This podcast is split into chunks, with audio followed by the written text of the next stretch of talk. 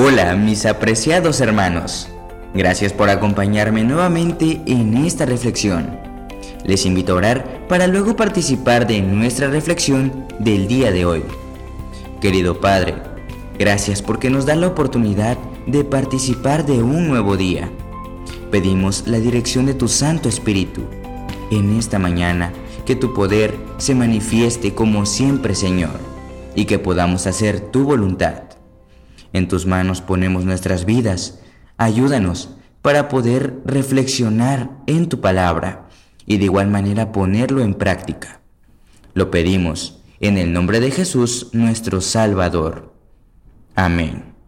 Hoy meditaremos en el capítulo número 7 del libro de Levítico. Como hemos mencionado anteriormente, este libro habla de las ofrendas y el sacrificio. El capítulo de hoy no es la excepción. Retoma el tema de los sacrificios por la culpa y también del sacrificio por la paz. Sin embargo, agrega otros elementos que nos ayudarán a entender ampliamente este tema. También nos habla acerca del sacerdocio de Aarón y sus hijos y algunos elementos interesantes. Retomemos nuestra Biblia juntos y descubramos las lecciones que nos deja el capítulo de este día. Notemos lo que registran los versículos 1 y 6. Esta es la ley del sacrificio por la culpa. Es cosa muy santa. Versículo 6. Todo sacerdote varón la podrá comer. La comerán en el lugar santo.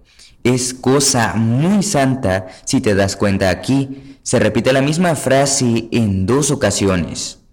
Hemos dicho en algún momento que en la repetición está el aprendizaje y no solamente esta frase se repite, sino también otra frase relacionada de quien debía ofrecer este sacrificio. Es el sacerdote. Hablemos en primer lugar de lo santo. ¿Qué es algo santo? Es aquello que ha sido apartado para un uso especial. Déjame preguntarte, ¿tú eres un santo? Posiblemente dirás no, no lo soy, y piensas en algunas cosas malas que has hecho, piensas en los pecados, piensas en aquellas cosas que han defraudado a Dios. Pero déjame decirte que el concepto de santidad no es ausencia de pecado. A pesar de tus pecados, el Señor te ha elegido para salvación, te ha elegido para algo especial.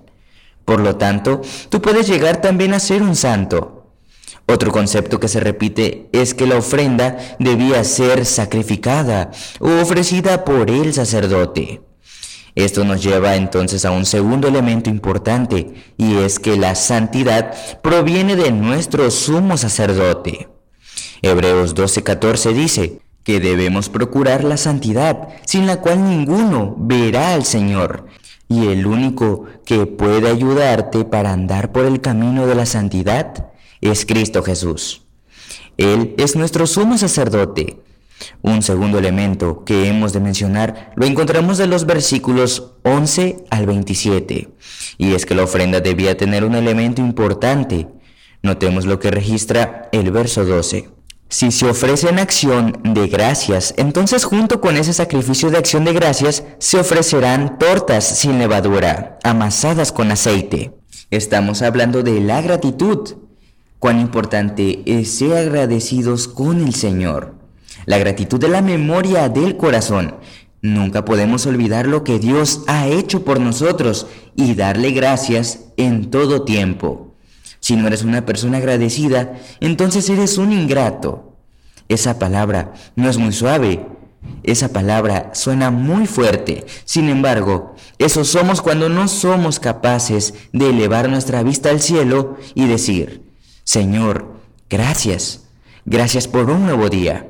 Gracias por el sol. Gracias por el aire. Gracias por los alimentos. Gracias por la familia. Gracias por el trabajo. Ser agradecidos en todo y en todo momento es una conducta que todo hijo e hija de Dios debe tener. Un tercer elemento que mencionaremos lo encontramos de los versos 28 al 38. Y es que de las tribus el Señor elige a la tribu de Leví, y entre estas tribus los levitas eran los que estaban destinados a llevar las cosas sagradas. Ellos debían armar, desarmar y cargar el santuario. Nadie más podía hacerlo. Es decir, que el Señor llama a este grupo especial para que trabaje en una obra especial. Notemos lo que registra el versículo 35. Esta es la porción de Aarón y de sus hijos desde que el Señor los consagró para que fueran sus sacerdotes. Es la porción de las ofrendas abrazadas al fuego para el Señor. Esto significa que todas las tribus trabajaban, pero la tribu de Leví no hacía ningún otro trabajo más que fuese en la obra del santuario. Entonces, estos debían recibir ofrendas especiales para el sustento. Aquí hay un principio que debemos mencionar, y es que al igual que en aquel tiempo, Dios llamó a Aarón y a sus hijos para servirle en la obra, en el ministerio. Hoy en día, Dios ha llamado familias para que formen parte del ministerio, y estas también son sostenidas por las ofrendas, los diezmos que la hermandad ofrece continuamente y de manera sistemática. Es importante mencionar lo que Pablo en algún momento dijo en Primera de Corintios, capítulo 9, 14. El que predica el Evangelio, que viva del Evangelio. Sin embargo, aquí quiero hacer un paréntesis, porque muchos hoy en día se quedan únicamente con esta idea. Pero el versículo 15, Pablo exclama, mas yo no me aproveché de nada de esto. Hoy en día hay muchos ministros que dicen llamarse ministros o pastores que se aprovechan del Evangelio. Su único interés es ganar dinero a través de la palabra, a través de la predicación. Es por eso que hoy en día encontrarás a muchos pastores que están predicando la teología de la prosperidad. Pero la finalidad de todo esto es sencillamente enriquecerse. Es por eso que Dios ha establecido un sistema de mayordomía sistemático e íntegro para el sostén de su obra. Y cuando este dinero es administrado con sabiduría, es administrado con responsabilidad e integridad, las cosas son mucho mejor. Hay familias ministeriales que están dedicadas al servicio de la obra. Estas reciben también una remuneración. Sin embargo, no se aprovechan de esto. Mas otras sí lo hacen y debes tener mucho cuidado con eso. Cuando un pastor o un ministro se presenta delante de ti queriendo quitarte el dinero, tu dinero, para enriquecerse. Hay un plan de mayordomía sistemático que la Iglesia ha establecido para que todo se haga decentemente y en orden. Para finalizar, quiero resaltar nuevamente estos principios que hemos establecido a través de este capítulo.